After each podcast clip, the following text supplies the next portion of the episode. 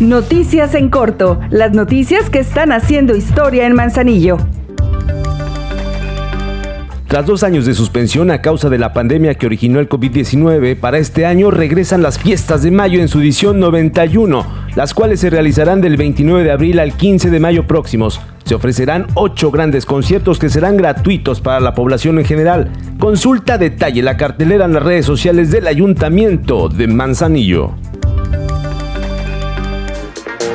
La espera terminó. El skate park de Manzanillo está listo. ¿Tú lo estás? Vívelo sobre ruedas y disfruta de su gran inauguración este viernes 15 a las 6.30 de la tarde y el sábado 16 de abril canta y celebra con la Cuca a partir de las 8 de la noche. Durante estos dos días verás demostraciones de profesionales y torneos de skateboarding, BMX y patines en línea.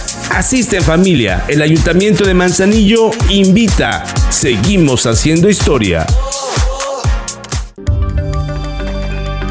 Con el objetivo de lograr saldo blanco en las playas de Manzanillo durante el periodo vacacional de Semana Santa y Pascua, la presidenta Griselda Martínez dio el inicio del operativo de seguridad para las principales playas y puntos turísticos del municipio. La coordinación interinstitucional será estrecha para brindar seguridad a todos los vacacionistas sin descuidar la ciudad y sus comunidades. Gracias al pago de los impuestos de las y los manzanillenses, la actual administración municipal que preside Griselda Martínez construyó el Pacífico Skate Park en la zona de Playa Miramar, con una inversión de 3.380.000 pesos.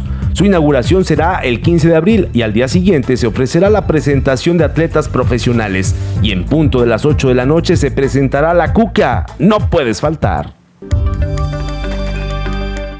Ahora ya estás bien informado del acontecer de Manzanillo. Esta es una producción de la Dirección de Comunicación Social. Juntos seguimos haciendo historia.